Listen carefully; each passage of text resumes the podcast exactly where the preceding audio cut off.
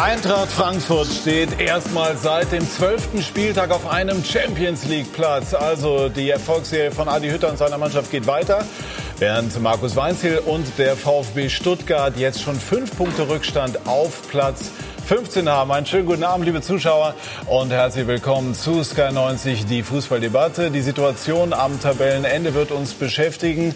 Heute das frühe Spiel Hannover gegen Schalke, aber wir sprechen natürlich auch über die Situation an der Tabellenspitze. Die Dortmunder gestern mit ihrem zweiten Last-Minute-Sieg in Folge und die Bayern Brode oder die Bayern grummeln über das 1 zu 1 in Freiburg. All das wollen wir besprechen mit unserer Runde, die ich Ihnen jetzt vorstellen darf. Man kann sagen, er ist der Jupp Heinkes der Underdogs. Friedhelm Funke feiert große Erfolge mit Fortuna Düsseldorf und viele sagen, er sei der Trainer dieser Saison. Maurizio Gaudino wurde 1992 Meister mit dem VfB Stuttgart und spielte in den 90er Jahren bei Eintracht Frankfurt damals unter anderem unter Jupp Heinkes, Didi Hamann, unser Sky Sky-Experte, glaubt, dass die Bayern zu hart mit sich selber ins Gericht gegangen sind nach dem Spiel gestern in Freiburg. Und Oliver Müller, der Kollege der Welt, berichtet seit über 20 Jahren über die großen Ruhrpott-Vereine BVB und Schalke, aber kennt sich nicht nur dort bestens aus. Herzliches Willkommen, meine Herren. Friedhelm Funkel, darf ich gratulieren nach der Niederlage der Stuttgarter und angesichts von 14 Punkten Vorsprung zum Klassenerhalt. Ja, ich glaube schon, dass wir die Klasse halten werden, dass wir aber mit 34 Punkten natürlich nicht zufrieden sind. Wir wollen auch in den nächsten Wochen noch das ein oder andere Spiel äh, gewinnen, für die ein oder andere Überraschung sorgen. Aber ich bin fest davon überzeugt, dass wir auch in der kommenden Saison in der ersten Bundesliga spielen werden. Schielen Sie jetzt nach Europa? Nein, nein, nein, das wäre schon zu vermessen, weil wir haben noch äh, schwere Spiele, unter anderem gegen Dortmund und gegen Bayern München. Also wenn wir das ein oder andere Spiel noch gewinnen können, dann haben wir eine äh, wirklich sehr, sehr gute Saison gespielt. Haben Sie Ihrem Ex-Club Eintracht Frankfurt einen solchen Höhenflug zugetraut? Also einen solchen Höhenflug nicht, äh, weil sie haben ja am Anfang Probleme gehabt. Sie sind im Pokal in Ulm ausgeschieden, äh, sind nicht gut in die Saison gekommen. Aber was dann das Trainerteam mit dieser Mannschaft geleistet hat bis zum heutigen Tag, das ist, äh, das ist Wahnsinn. Und ich glaube, sie haben es echt verdient, in dieser Saison eben auch in die Champions League zu kommen. In der Euroleague sind sie der einzige deutsche Vertreter im internationalen Fußball. Auch da haben sie eine Chance, gegen Benfica Lissabon eine Runde weiterzukommen. Also was dort im Moment abläuft, ist sensationell. Ja, wir hören eine erste Live-Stimme aus Frankfurt. Martin Hinteregger steht zum Interview bereit. Bitte schön. Martin Hinteregger hat sich noch mal schön einkleiden lassen von den Fans mit einem Schal. Wie fühlt sich das an? 2019 noch nichts verloren, schon wieder hier zu Hause im neunten Spiel dann das 18. Tor zu schießen. Kann man Frankfurt überhaupt noch irgendwie stoppen? Ja, es läuft perfekt für uns. Äh, wir spielen auch gut. Äh, wir machen unsere Arbeit. Äh, es läuft einfach für uns und ja, so kann es einfach weitergehen. Und wir sind froh, dass wir jetzt auf Platz 4 stehen und das ist ja, schon richtig geil. Das war heute eine durchaus zähe Angelegenheit, zumindest in der ersten Halbzeit. Warum hat Stuttgart es Ihnen so schwer gemacht? Stuttgart hat es sehr gut gemacht, die erste Halbzeit. Da, sie haben auf den Außen äh, Überzeug geschaffen. Da, da wurden wir, ja, mit denen haben wir nicht so gerechnet. Das haben sie wirklich sehr gut gemacht. Danach haben wir uns äh, ganz schnell eingestellt und äh, zweite Halbzeit haben wir so gespielt, wie wir uns das vorstellen. Und ja, haben die Konter dann eiskalt genützt und wieder mal zu Null. Also es, ist, es läuft. Ja, nicht nur wieder mal zu Null, wieder mal so viele Tore geschossen. Äh, der Kollege Wolf Fuß hat vorhin gesagt, beim 3 zu 0 standen fünf Spieler von Frankfurt im gegnerischen Strafraum, obwohl man schon 2-0 führt. Ist das Eintracht torgeil? Ja, ich denke speziell die, die drei vorne, die wollen unbedingt äh, äh, Tore, Tore, Tore machen. Äh, ich glaube, sie matchen sich ein bisschen gegenseitig und ja, es macht einfach äh, Spaß, ihnen zuzuschauen. Äh, wenn Kostic wieder mal auf links runterzieht, dann weißt du, dann passiert wieder was. Es macht auch äh, richtig Spaß, das von hinten anzuschauen und ich denke ja, von der Tribüne um auch. Platz 4, derzeit zwei Punkte Vorsprung, Champions League Platz. Haben Sie im Kopf schon mal die Champions League Hymne ein bisschen durchgesungen? Natürlich habe ich schon gehört, aber es ist noch ein weiter Weg. Äh, jetzt geht es mal äh, zu einem schwierigen Spiel auf, auf Schalke. Und ja, dann sind wir weiter. Jetzt die Momentsituation ist mal Platz 4, das ist über, überragend. Aber das nächste Spiel wird sicher wieder schwer. Dankeschön. Wir sehen hier die Eintracht beim Jubel, die Atmosphäre ja äh, immer wieder gigantisch von einigen wenigen, die auf den europäischen Reisen aus der Reihe fallen, mal abgesehen. Ansonsten ist es wirklich großartig, was in Frankfurt in dieser Saison, nicht erst in dieser Saison passiert. Maurizio, weniger gigantische Moment der VfB. Machen Sie sich Sorgen um Ihren Ex-Verein, mit dem Sie deutscher Meister wurden?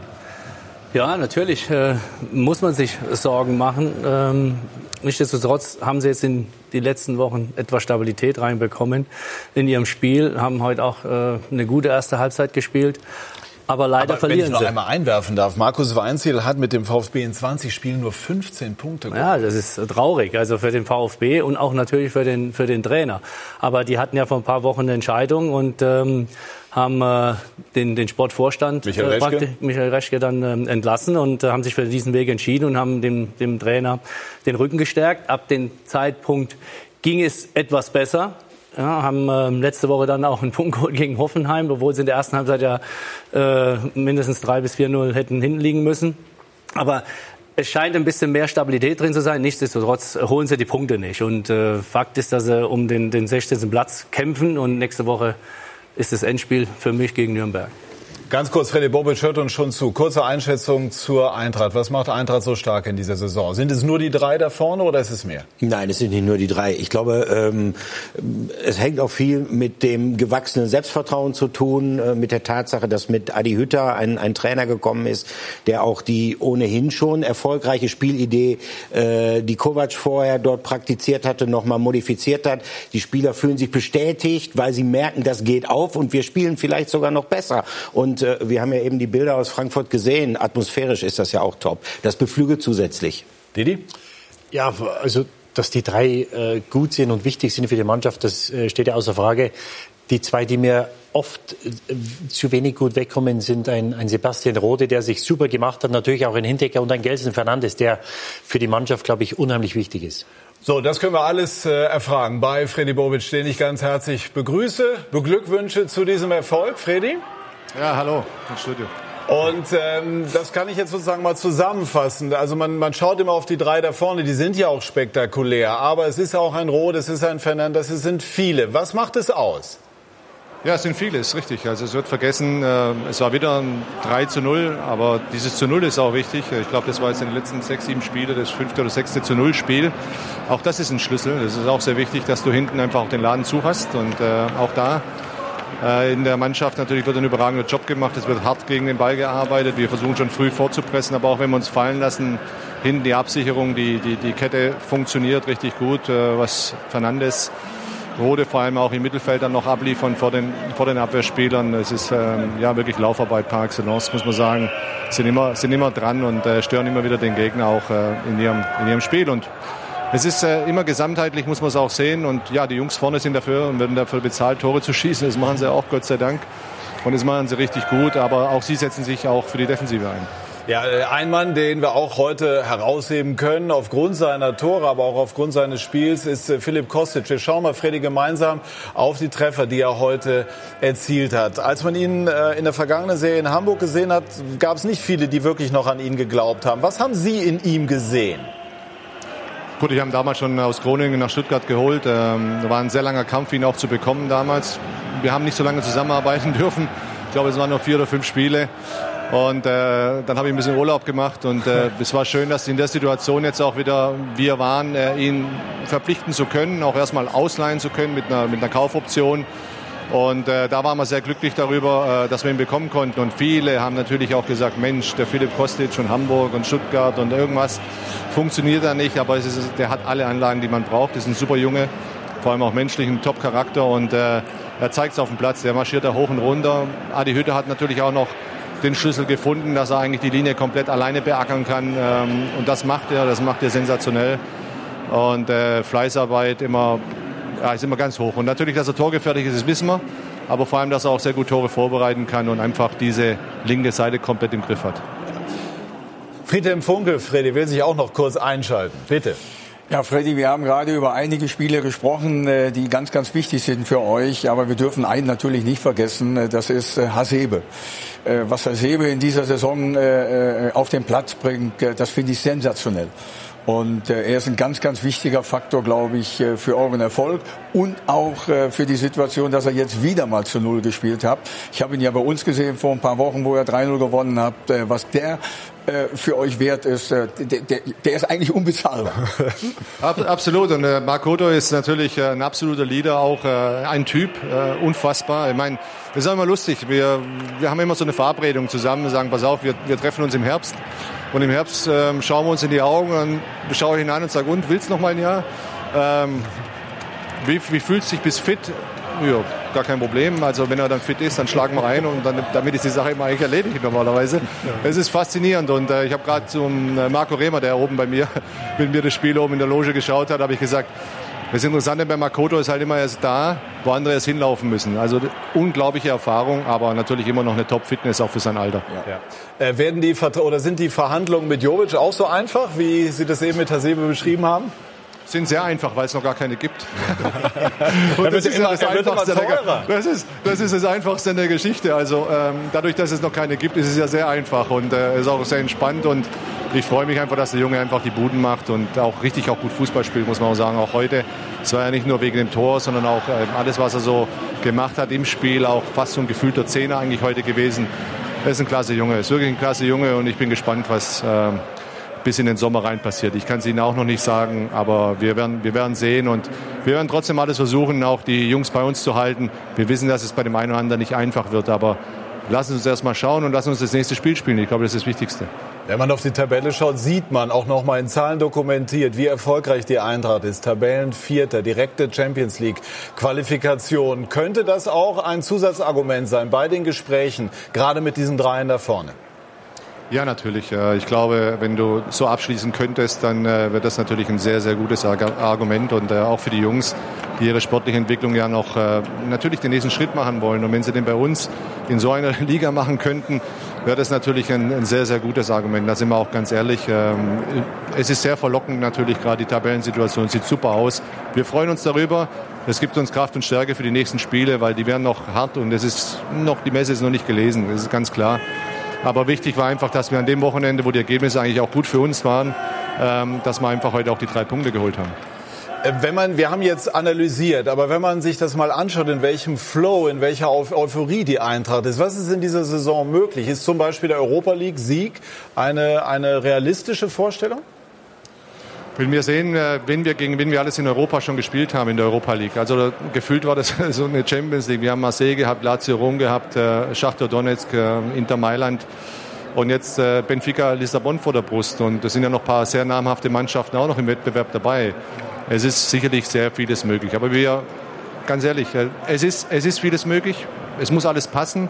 Wir haben auf jeden Fall den Ehrgeiz und äh, auch den Mut, auch rauszugehen und zu sagen, wir wollen in die nächste Runde, wir wollen ins Halbfinale kommen.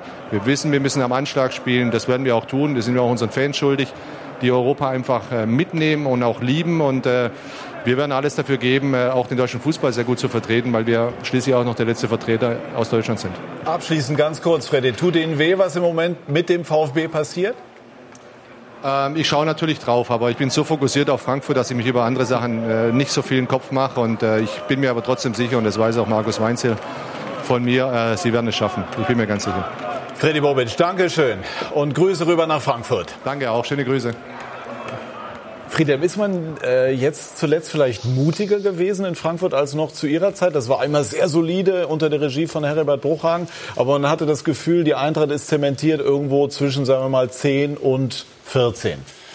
Ja, das ist natürlich jetzt schon einige Jahre her. Ich bin 2004 dorthin und dann sind wir gerade aufgestiegen und dann haben wir natürlich noch nicht die finanziellen Möglichkeiten gehabt, äh, die die Eintracht äh, jetzt im Grunde hat, 15, äh, 16 Jahre später. Aber auch unter Heribert ist schon sehr, sehr gut gearbeitet worden und unter Freddy jetzt ist die Risikobereitschaft ein Stück weit größer geworden. Das muss man auch ganz klar sagen. Und äh, diese Spiele alle zu holen, das ist äh, mit Sicherheit auch das äh, Verdienst von Freddy und der Erfolg gibt ihnen einfach recht. Und äh, diese Mannschaft äh, äh, in dieser Saison Fußball spielen zu, äh, zu sehen, macht, äh, macht richtig viel Spaß. Dirk Rosse-Schlamann hat den Trainer des VfB Stuttgart, Markus Weinzel. Bitteschön. Markus Weinzel, Sie wollten Nadelstiche setzen, hier um Eintracht zu beschäftigen. Das hat 45 Minuten super geklappt, aber danach, warum da nicht mehr? Nee, 44 Minuten nur. Ich denke, das war entscheidend, dass wir in der 45. Minute äh, den Rückstand bekommen, wo wir uns äh, nicht gut anstellen. Und es ist ein Riesenunterschied, ob du 0-0 in die Halbzeitpause gehst oder eben mit dem Rückstand. Und das war heute der Knackpunkt. Da mussten wir mehr agieren und dann weiß man, dass äh, die Eintracht unheimliche Qualität hat in der Umschaltbewegung. Und so fällt dann auch das zweite Tor. Und äh, ja, das ist bitter natürlich, weil wir, ich glaube schon, gerade die erste Hälfte ein ordentliches oder gutes Spiel gemacht haben. Wie frustriert ist das dann als Trainer, wenn man sieht, dass 1 0 fällt, weil vielleicht schon einer mit den Gedanken in der Kabine ist und das 2 0 nach einem eigenen Freistoß? Ja, das sind die Situationen, die du definitiv vermeiden musst. Und ähm, da äh, ist es eigentlich klar angesprochen, was wir zu tun haben. Und äh, das haben wir nicht befolgt. Von daher sind wir natürlich nicht zufrieden. Aber äh, es geht auch manchmal schnell, so wie in der Kontersituation. Beim zweiten Tor hat die Eintracht natürlich auch unheimliche Wucht und Schnelligkeit. Das ist auch brutal schwer zu verteidigen bzw. gut gemacht. Gepaart mit dem Sieg von Schalke heute, wie verändert das die Ausgangssituation vor den letzten Spielen?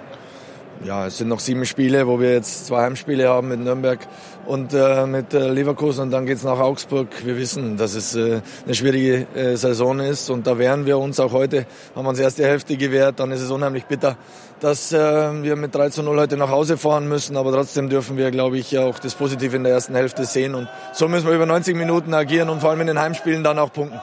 Sie haben gesagt, Sie wollen ein Endspiel gegen Schalke am letzten Spieltag in Gelsenkirchen. Müssen Sie nicht ein bisschen mehr nach Augsburg schauen? ja, es geht darum, dass wir in der Liga bleiben und der 15. werden. Und der letzte Spieltag ist äh, in, in Schalke. Und dann heißt es ja nicht, dass wir automatisch gegen Schalke ein Endspiel haben, sondern dass wir es hoffentlich am letzten Spieltag auch in der eigenen Hand haben, in der Liga zu bleiben. Das ist das Ziel, ähm, ja, wo wir dran arbeiten. Freddy Bobic hat sie auch gerade kurz noch mal hier in den Arm genommen. Der hat auch gesagt, er glaubt und er weiß, dass Stuttgart in der Liga bleibt. Wie gut tut ihn das, wenn es noch mal von außen noch ein bisschen solche Parolen und auch noch mal ein bisschen äh, ja, aufmunternde Worte gibt? Ich glaube, das sind keine Parolen, sondern er hat gesehen, dass die Eintracht erste Hälfte äh, nicht besser war wie wir. Und äh, wenn wir das nochmal über 90 Minuten auf den Platz bringen, natürlich brauchen wir vorne auch äh, jemanden, der die, die Chancen dann auch macht. Aber dann äh, glaube ich schon, dass wir heute eine bittere Niederlage einstecken mussten, aber trotzdem der Trend von den letzten Wochen heute vor allem in der ersten Hälfte bestätigt wurde. Markus, danke. Danke. Ja, ist ähm, immer alles gut und recht, ne? die erste halbe Stunde, die zweite Halbzeit und so weiter. Aber unter dem Strich steht das, was wir eben schon besprochen haben. Und unter dem Strich steht, dass äh, der VfB fünf Punkte Rückstand hat auf den direkten Rettungsrang. Warum hat sich unter Weinzier's Regie nach Ihrer Einschätzung wenig bewegt zum Positiven? Gut, da, da bin ich natürlich äh, viel zu nicht, nicht nah genug dran, um, um äh, da irgendwelche Entscheidungen oder irgendwelche Argumente dafür zu liefern, warum sich was nicht verbessert hat. Aber wie nehmen Sie es wahr? Ich nehme es wahr, dass sie sich äh, nicht verbessert haben. Das ist äh, das, was die Öffentlichkeit nicht wahrnimmt, was ich äh, als Ex Externer äh, wahrnehme. Ich bin auch nicht mehr nah dran, so dass ich jetzt gewisse in, in, Internas mitkriegen würde, wie sie trainieren, wie sie arbeiten. Aber Fakt ist, dass äh, immer wieder die gleichen Parolen kommen ich spiele gut, 30 Minuten, 45 Minuten. Er hat ja selber gesagt, der Reporter sagt, ja, 45 Minuten. Er sagt, nee, das war schon länger und wir hatten Paroli äh, geboten. Letztendlich haben sie 3-0 verloren. Das war letzte Woche so, was ich vorhin schon angedeutet habe, gegen Hoffenheim. Und äh, was soll ein Trainer in so einer Situation, der vorhin gesagt, äh, keine, keine Punkte macht, äh, auch sagen. Es ist schwierig für ihn, immer wieder da reinzugehen, in die Mannschaft an, vor die Mannschaft zu treten. Ja, wir haben gut gespielt, aber verloren. Nächste Woche wird es besser. Ja, es, es ist unheimlich schwer, das, das äh, zu beurteilen. Fakt ist, dass nächste Woche Nürnberg kommt und äh, das ist für mich ein Endspiel. Wenn sie das nicht gewinnen, dann haben sie Leverkusen und, und Augsburg, hat er selber gesagt. Also die drei Spiele, da müssen sie punkten weil sonst äh, wird es eng. Ganz anders die Situation bei der Eintracht. Adi Hütter steht zum Interview. Bitte schön. Adi Hütter, Freddy Bobic hat gesagt, Sie haben den Schlüssel zu Philipp Kostic gefunden, dass er die linke Seite komplett macht. Wie sah dieser Dietrich aus? Zuerst, glaube ich, war es mal wichtig, dass, dass wir ihn verpflichtet haben, äh, dass Freddy, Freddy ihn von Hamburg hierher gelotst hat. Sicherlich äh, hergekommen, wo er jetzt nicht gerade den, äh, ja, die meisten Leute großartige Freude hatte. Ich habe vom ersten Tag einen Philipp Kostic wahrgenommen, kennengelernt, der ein, nicht nur ein sehr guter Profi ist, ein guter Fußballspieler, sondern ein toller Mensch ist und äh, hat heute mit diesen beiden Toren auch gezeigt, wie wertvoll er auch für diese Mannschaft ist. Es hat ja die Toren den Jungs da vorne geglaubt. Als sie Ante Rebic ausgewechselt haben, mussten sie ihn fast schon trösten, dass er nicht noch auf Torejagd gehen dürfte. Ist das, ist das da vorne, ist das, macht das ihre Mannschaft auch aus, dass die Jungs eigentlich immer weiter auf das nächste Tor schießen, egal wie das äh, auch aktuell aussieht? Ich habe Spieler gerne, die hungrig sind, die auch nicht ganz gerne ausgewechselt werden. Auch Ante heute wollte vielleicht noch äh, das Tor machen, hat, hat äh, den tollen Pass gespielt zum wichtigen 2-0, zum, zum äh, Schlüssel zum Sieg, sage ich, wo auf Philipp Kostic spielt. Am Ende des Tages, mir als Trainer ist es egal, wer die Tore macht. Wichtig ist, dass sie gemacht werden. Und äh, ja, heute, heute hat er als Torvorbereiter geglänzt. Philipp hat heute zwei Tore erzielt. Äh, am Ende des Tages, glauben Sie mir, ist mir egal, wer die Tore macht. Äh, schön ist, dass wir wieder drei gemacht haben. Die Fans singen vom Europapokal. Dürfen die zweigleisig träumen? Einmal Europa League jetzt und Champions League nächstes Jahr? Träumen darf man immer. Wir haben es heute geschafft, äh, dass wir die Chance wahrgenommen haben, durch das, dass äh, Gladbach äh, gestern in Düsseldorf verloren hat, dass wir mit einem Sieg uns auf Platz 4 bringen konnten. Und das, diese, diese Chance haben wir genützt. Jetzt kommen noch sieben Spiele. Träumen darf man. Fakt ist, wir sind 14 Spiele schon umgeschlagen. Mit sieben Spielen sechs Mal zu null gespielt. Balance passt zwischen Defensive und Offensive. Also bis zum Schluss ein beinharter Kampf. Träumen Sie auch? Träumen darf man immer. Danke. Naja gut, also in dieser Saison ist ja wirklich irgendwie gefühlt alles möglich für Eintracht Frankfurt. Äh, wir haben ja eben dieses Thema mit den Dreien da vorne angesprochen. Ist es mhm. realistisch, dass die bleiben? Ähm, ich glaube, es wird schwierig. Also wenn äh, ein Manager schon sagt, äh, äh, dass das schwer zu prognostizieren ist, dann gehe ich davon aus, äh, es gibt eigentlich kaum noch Chancen, zumindest alle drei zu halten. Ähm, gleichwohl glaube ich schon, dass ähm, die Chancen der Eintracht, dass man sie nicht alle drei verliert. Gehen wir mal, kennen wir das mal um und gehen wir mal von dem Worst Case aus. Äh, diese Chancen sind in dieser Saison, glaube ich, gestiegen, weil äh, der eine oder andere, äh, der jetzt vielleicht nicht das hundertprozentig überzeugende Angebot bekommt, vielleicht tatsächlich überlegt, hier Moment, hier wird was aufgebaut, ich passe ja von der Spielweise komplett rein, ich werde hier vollkommen akzeptiert, sowohl in der Mannschaft als auch bei den Fans, dann könnte ich mir schon vorstellen, dass das ein Argument sein kann. Und ähm, naja, äh, wenn man sich beispielsweise von, von Jovic trennen sollte, äh, dann müsste schon auch eine hohe Ablösesumme reinkommen. Und äh, Freddy Bobic hat es ja bewiesen, dass er ein guter Käufer ist. Äh, und ich glaube, nach dieser Saison äh, wird äh, Eintracht Frankfurt also nicht nur finanziell ganz gute Argumente haben, da möglicherweise Nachfolger zu finden. Ja, wenn sie natürlich unter die ersten vier kommen sollten oder die Europa League gewinnen, um nächstes Jahr Champions League zu spielen, dann erhöht es die Chance natürlich äh, gewaltig. Die besten Spieler wollen in der Champions League spielen. Und wenn sie das mit Frankfurt machen können oder könnten, dann äh, gibt es mit Sicherheit Argumente zu sagen, bleibt noch ein Jahr hier und geht dann weg. Ähm, wird man sehen. Und dann äh, kommt es natürlich auf den Preis drauf an. Wenn jemand mit, ich weiß es nicht, 60, 70, 80 Millionen für Jovic kommt. Ähm, ich glaube, der, der Fredi ist ein, der Frede ist ja ein ganz äh, intelligenter 80 Millionen cleverer Mann. heutzutage schon die Abwehrspieler. Ja, so, da sind wir genau ja. beim Punkt. Und äh, also er wird natürlich auch immer sich andere Beispiele vor die Augen halten. Ein Bailey, äh, für den hätte man letztes Jahr äh, verlangen können, was man wollte nach der Vorrunde. Mhm.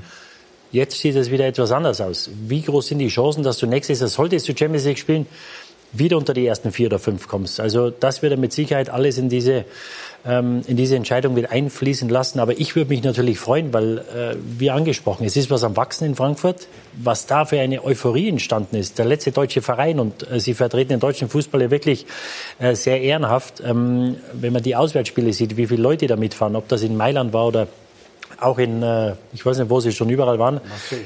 Marseille, also das ist ja wirklich, ist beeindruckend. Und äh, ich glaube, sowas verbindet auch in der heutigen Zeit ähm, wo ja immer mehr dieser Kommerz und das Geld und über alles andere erzählt wird. Ich glaube, für einen Spieler, das scheinen alles vernünftige Jungs zu sein. Ich glaube, für einen Spieler ist das schon was unheimlich Wichtiges. Ähm, zu sehen, da ist eine, eine mhm. Fangruppe da oder die Fans, die stehen hundertprozentig hinter uns und wir sind das den Fans vielleicht auch irgendwo schuldig, noch ein Jahr hier zu bleiben. Ja, ich glaube, die Chance ist groß. Ich glaube, dass die Chance groß ist, äh, wenn sie es schaffen, in die Champions League zu kommen. Auch wenn so Kaliber wie Real Madrid bei Jovic ja, mal so locken, wie ja, man so liest? trotzdem, die, die Spieler wissen, was sie an Frankfurt haben. Didi hat es ja gerade auch gesagt und der Müller hat es auch gesagt. Äh, dort wird was aufgebaut. Und äh, sie haben einen Trainer, der 100 Prozent auf sie, auf sie setzt. Es ist eine tolle Stadt, Frankfurt. Ein tolles Stadion, tolles Publikum, tolle Fans und sie haben eine tolle Mannschaft. Und deswegen bin ich da optimistisch, dass sie diese drei Spiele halten können und äh, dass sie dann eben auch im nächsten Jahr möglicherweise äh, äh noch besser in der Bundesliga abschneiden Also können. vielleicht sich mal dauerhaft wirklich eine Etage glaube, ja. drüber etablieren, also den berühmten nächsten Schritt nachhaltig Ich gehen. glaube ja. Ich glaube ja, weil alles dort zusammenpasst. Die Mannschaft passt, das Trainerteam passt. Äh, Freddy, Freddy, macht äh, Bobic. eine ne, äh, ne super Arbeit dort. Das muss man auch sagen. Mit den anderen, mit dem, äh, mit dem, äh, mit dem Herrn Hellmann und mit Peter Fischer. Die kenne ich ja alle noch. Ja. Und äh, deswegen bin ich äh, wirklich optimistisch und ich wünsche es der Frankfurter Eintracht, dass sie diese Mannschaft äh, zusammenhalten kann, um eben noch einiges mit den äh, Leuten zu erreichen. Abstiegskampf. Damit kommen wir auch zu Hannover gegen Schalke. VfB haben wir schon angesprochen. Und Schalke, das hängt ja alles miteinander zusammen, hat heute, wenn auch glücklich, aber gewonnen. Äh, War das für Schalke ein jetzt unter Stevens ja schon wegweisender Sieg oder, oder täuscht das ja, noch? natürlich. Ich meine, letztendlich auch gegen Hannover, was ein direkter Konkurrenz, äh, Konkurrent ist ähm, äh, im, im Abstiegskampf. Äh, Hub Stevens hat wieder die Null stehen lassen, egal wie sie gespielt haben. Die Da haben hat aber 1-0 auch seinen Torhüter gebraucht. Ja, aber die haben eins, äh, die haben 1-0 gewonnen aber nicht und äh. Ja. das ist das, was, was Aber er verlangt Tor, von seiner ja. Mannschaft. Das hat er ja in der Vergangenheit auch immer wieder bewiesen und das hämmert er den ein und äh, für ihn ist einfach nur wichtig, die, äh, die Mannschaft zu sta- zu stabilisieren, stabil zu halten. Ja, jetzt haben sie mit Sicherheit noch Chancen zugelassen. Durch den Sieg kriegen sie Selbstvertrauen. Das wird nächste Woche mit Sicherheit wieder ein Schritt besser sein. Und äh, ja, Schalke kommt auf jeden Fall äh, da unten raus. Aber da spielen sie gegen Frankfurt. Ja, aber da tut sich Frankfurt auch, wird sich auch da äh, die Zähne ausbeißen gegen, gegen, ähm, gegen Schalke. Und man, heute hat man ja auch gesehen, äh, Stuttgart hat 45 Minuten gut gemacht und äh, die Mannschaft kommt da auch mit Se Selbstvertrauen. Äh, also ich, nichtsdestotrotz, auch wenn sie das Spiel verlieren sollten, Schalke ist aber auf jeden Fall äh, von der Qualität her jetzt äh, die Mannschaft mit Hub Silvens, die da unten rauskommt. Oliver Müller, ist, äh, Sie verfolgen Schalke tagtäglich. Ist Stevens der, den Schalke jetzt gebraucht hat? Ist er vielleicht sogar zu spät gekommen? Also ich denke, dass der, der, der Stevens-Effekt der Mannschaft sicherlich gut tut. Einfach um mal eine Zäsur zu setzen, um mal eine andere Sp- Ansprache zu haben, äh, um jemanden zu haben, der es vielleicht auch schafft, mit seiner Ausstrahlung, mit seinem Charisma, auch mit seiner Knurrigkeit, die ja oft beschworen wird, so, äh, wie heißt das so schön, äh, die Aufmerksamkeit der Medien zu absorbieren, dass halt weniger über die, über die Fehler, die den Spielern passieren, gesprochen wird, sondern mehr über, über den Trainer, über, über seinen Charakter. Aber ich denke, dass das Spiel heute natürlich auch eins gezeigt hat, dass diese Mannschaft sehr, sehr große Probleme hat, denn ähm, natürlich, äh, sie standen massiv unter Druck, seit Januar nicht mehr gewonnen. Ähm, das ist auch klar, dass man da nicht locker in Hannover gewinnt. Äh, aber in der zweiten Halbzeit äh, hätten sie das Spiel gut und gerne verlieren können, wenn nicht sogar verlieren müssen. Sie haben großes Glück gehabt. Äh, ein überragender Nübel, okay, der gehört zum Team, aber es gab weitere große Möglichkeiten für Hannover 96. Und da sieht man halt, dass diese Probleme halt auch nicht durch einen neuen Trainer sofort wie weggeblasen sind, sondern dass diese Probleme wahrscheinlich auch durch die Saison noch mitgenommen Aber werden. die Punkte. Man hat ja bei Schalke Ja. auch, ist ja auch der Sportvorstand oder musste gehen, hatten es ja mit dem Trainer noch probiert. Das Gleiche, was ja der VfB jetzt immer noch macht. Aber da fehlen die Punkte. Schalke hat dann nach den zwei, drei Niederlagen reagiert. Ja, ausschlaggebend war natürlich auch das äh, 7-0 oder 7 0-7 in- bei 0-7 in, über Manchester City. Dann ging es nicht mehr. Und jetzt spielen sie nicht stabiler, also die stehen gut, lassen trotzdem Chancen zu, aber die gewinnen. Und das ist ja dieser Effekt, was äh, oder diese Hoffnung, dieses Trainerwechsel, dass das passiert. Und das haben sie, das haben sie erreicht. Und wenn sie das jetzt noch die nächsten sieben Spiele erreichen, wichtig ist für die einfach nicht voraussetzen, dass das Selbstbewusstsein jetzt nach diesem Sieg in Hannover wieder anwächst und dass das dazu führt, dass die Mannschaft insgesamt stabiler wirkt. Ja, Denn ich natürlich. meine, Hüb Stevens hin oder her, stabil hat sie heute in Hannover. Die müssen Gott ja nur nicht gewirkt. absteigen. Das ist seine Aufgabe. Nur nicht absteigen. Das sagt sich so leicht. Und klingt irgendwie auch komisch bei Schalke. Hannover hat wieder verloren. Es ist diskutiert worden vorher, wäre im Falle einer Niederlage ein erneuter Trainerwechsel fällig. Wir hören mal kurz rein, was Thomas Doll gesagt hat. Es wurde ja schon diskutiert, ob ich überhaupt noch nächste Woche Trainer bin. So. Gehen Sie davon aus, dass Sie Trainer sind? Weil Das wäre ja die nächste Frage. Jetzt muss ich Ihnen nicht irgendwelche Ansatzpunkte für Wolfsburg erklären, weil ich muss jetzt erstmal das Spiel aufarbeiten und erstmal abwarten, was die nächste Zeit äh, auf uns alle zukommt. Und dann werde ich Ihnen in der Woche erzählen, ähm, wie es gegen Wolfsburg vielleicht weitergeht. Ja, äh, Martin Kind hat gesagt, der Geschäftsführer jetzt, nicht mehr Präsident, äh, also er sitzt, Thomas Doll, auf der Bank gegen Wolfsburg. Kurze Einschätzung von Ihnen, Friedhelm. Ähm, Ja, ich glaube, wenn, Muss der äh, Trainer da ausbaden, was, was auch in Kaderzusammenstellung und so weiter schiefgelaufen ist? Ja, sie haben, sie haben unglückliche Entscheidungen getroffen in den letzten Wochen und Monaten, äh, auch im Winter. Äh, haben natürlich auch ein bisschen Pech dabei gehabt. Sie haben Kevin Akpoguma geholt, äh, der sich dann schwer verletzt hat. Er sollte die Abwehr so ein Stück weit äh, stabilisieren, die vorher nicht so stabil war. Das war schon, das war schon sehr, sehr unglücklich und die Mannschaft hat in den letzten Wochen eben auch keine Konstanz gezeigt, obwohl die letzten zwei Spiele, wenn ich das heute höre, schon ein bisschen besser waren. Sie haben in Stuttgart gut gespielt. Sie haben in Stuttgart lange das 1 zu 1 gehalten und sind dann durch einen unglücklichen Freistoß in, äh, in, in Augsburg war das, Mhm. äh, äh, unglücklich in Rückstand geraten äh, und, und haben das Spiel dann verloren. Heute haben sie über weite Strecken eigentlich ganz ordentlich gespielt und ich glaube nicht, dass ein Trainerwechsel was bringen würde. Wir sprechen gleich über das Duell. An der Spitze, die Bayern haben sich mächtig geärgert. Gleich mehr dazu bei SK90, die Fußballdebatte. Wir sind zurück bei SK90, die Fußballdebatte und sprechen über das spannende Meisterschaftsrennen. Das, was wir uns alle seit Jahren gewünscht haben. Friedhelm Funkel, Sie haben die Bayern geärgert in der Hinrunde mit einem 3-3. Die Bayern sind jetzt wieder gegen so einen kleinen, in Anführungszeichen, Freiburg in Straucheln gekommen. Glauben Sie, dass das Duell in der kommenden Woche der beiden gegeneinander die Meisterschaft entscheiden wird? Also ich glaube ja. Ich glaube ja, wenn die äh, Bayern gewinnen, sind sie wieder an der Tabellenspitze.